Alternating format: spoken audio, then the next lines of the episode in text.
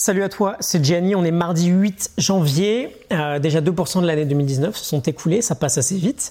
J'aimerais continuer de surfer sur la vague du leadership en ce moment et te parler du coup de clarté et de vision long terme. Euh, dans l'épisode numéro 265, donc il y a 10 jours, je te partageais ceci, je te laisse un petit extrait. Imaginons que tu sois le leader euh, d'un certain groupe de personnes. À ton avis, quel pourcentage de gens vont se sentir engagés, vont se sentir prêts à te suivre si jamais ils ne ressentent pas une augmentation de cette notion d'espoir? À ton avis 1%. C'est pas énorme. Et si jamais ils sentent qu'ils ont beaucoup plus d'espoir avec toi 69%.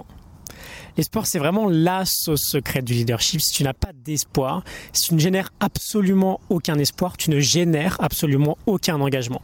En d'autres termes, ce qui va être important, c'est ta capacité à avoir une certaine vision du futur et à la transmettre aux autres. Avoir une vision positive du futur et la transmettre aux autres. Ok, bon, tu l'as vu, du coup, la vision, c'est vraiment l'ingrédient ultime du bon leader. Et si on demande à toute une population quelles sont les qualités qu'on attend d'un bon leader, on en a quatre en général qui vont ressortir, et je pense pas que tu vas contredire tout ça. On veut qu'un leader soit honnête, il est crédible, on a confiance en lui. On veut qu'il ait cette vision dont on vient de parler.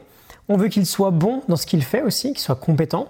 Et enfin, numéro 4, on veut qu'il soit inspirant. Que par son message ou par son parcours, on ait envie de le suivre. Et donc aujourd'hui, j'aimerais amener une nouvelle fois un peu de stoïcisme et euh, plusieurs autres références d'ailleurs sur cet aspect de clarté dans sa propre vision long terme. Euh, Sénèque, par exemple, nous dit cette phrase, j'ouvre les guillemets, que, euh, que tous nos efforts soient dirigés vers quelque chose et gardons sans cesse cette fin en tête. Je ferme les guillemets. Deux autres références, Robert Greene, dans les 48 lois du pouvoir, nous dit dans sa loi numéro 29, suivez un plan précis jusqu'au but final. Et Stephen Covey, dans ses 7 habitudes, nous dit, c'est la numéro 2, commencez avec la fin en tête. Et donc l'idée, c'est ça, c'est toujours d'avoir suffisamment de clarté sur ce que l'on veut, sur la vision du futur que l'on a, pour pouvoir inspirer les gens à nous suivre.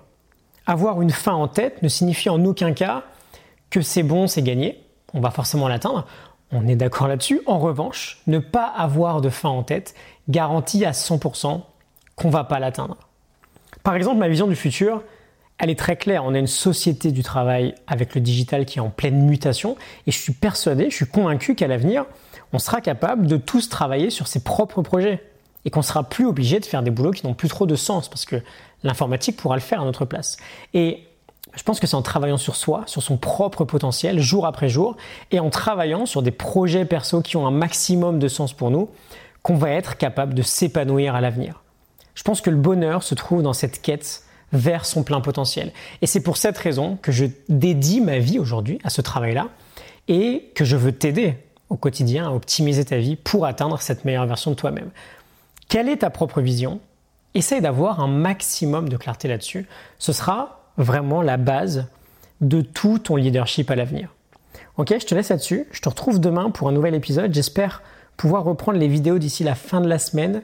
Mais euh, mais les meubles se font attendre dans notre nouveau chez nous et c'est toujours un peu le bordel dans l'organisation.